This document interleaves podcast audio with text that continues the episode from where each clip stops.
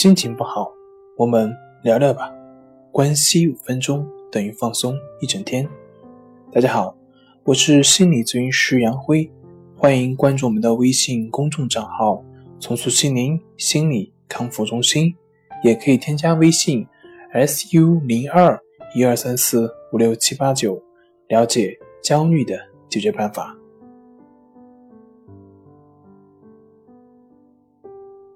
今天。要分享的内容是：控制是万恶之源，自我是一切体验的总和。这句话出自于罗杰斯。焦虑症、强迫症、失眠等等这些原因的背后是什么呢？比如有口吃的人，本来是好好的，为什么在某些场所、某些地方？就不能完整的说话呢？口吃，他往往是对于自己某些方面过于看重，害怕口吃影响自己的形象，所以越是拼命的去想说话的流畅，越是紧张，自然就会导致口吃这个现象的产生。简单的讲，为什么会口吃呢？就是因为自己想控制自己，不口吃。为什么想控制自己？就是自己不能接受那个不好的表现。可是我们发现，对于心理层面，你越是控制，就越是失序。家长越是想控制孩子按照自己的预想去发展，其结果是，往往孩子会越来越逆反。学生越是想控制自己去认真的学习。其结果往往是越是不能够集中注意力，你越是想控制，往往你就越控制不住。比如失恋之后的悲伤，悲伤的情绪本身就是一种自我的疗愈，悲伤就是我们当下的存在。而如果你不能接受悲伤，拼命的去压制悲伤，你就是在对抗这个自然的本身。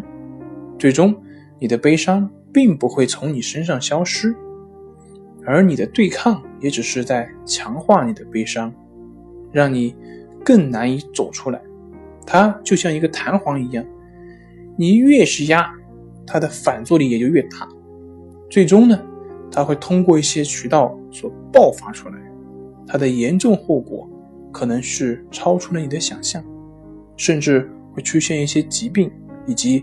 躯体化的表现，所以不是悲伤这个情绪在阻碍我们，而是我们阻碍了这个悲伤的自然疗愈。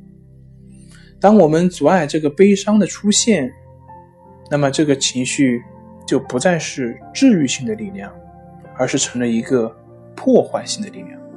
这就是会让你更加痛苦，让你更加远离自身自然和谐的情绪。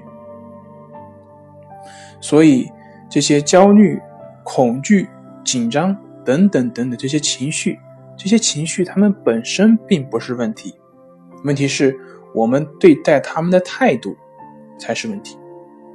只有当我们试图去控制它，试图去消灭它们的时候，这个失序就出现了。你越是去控制，往往你就越是控制不了。那么。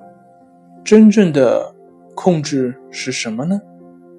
真正的控制就是自然而然。什么是自然而然？自然而然，也就是在老子《道德经》上讲的无为。老子说：“无为而无所不为。”好了，今天就分享到这里，咱们下回再见。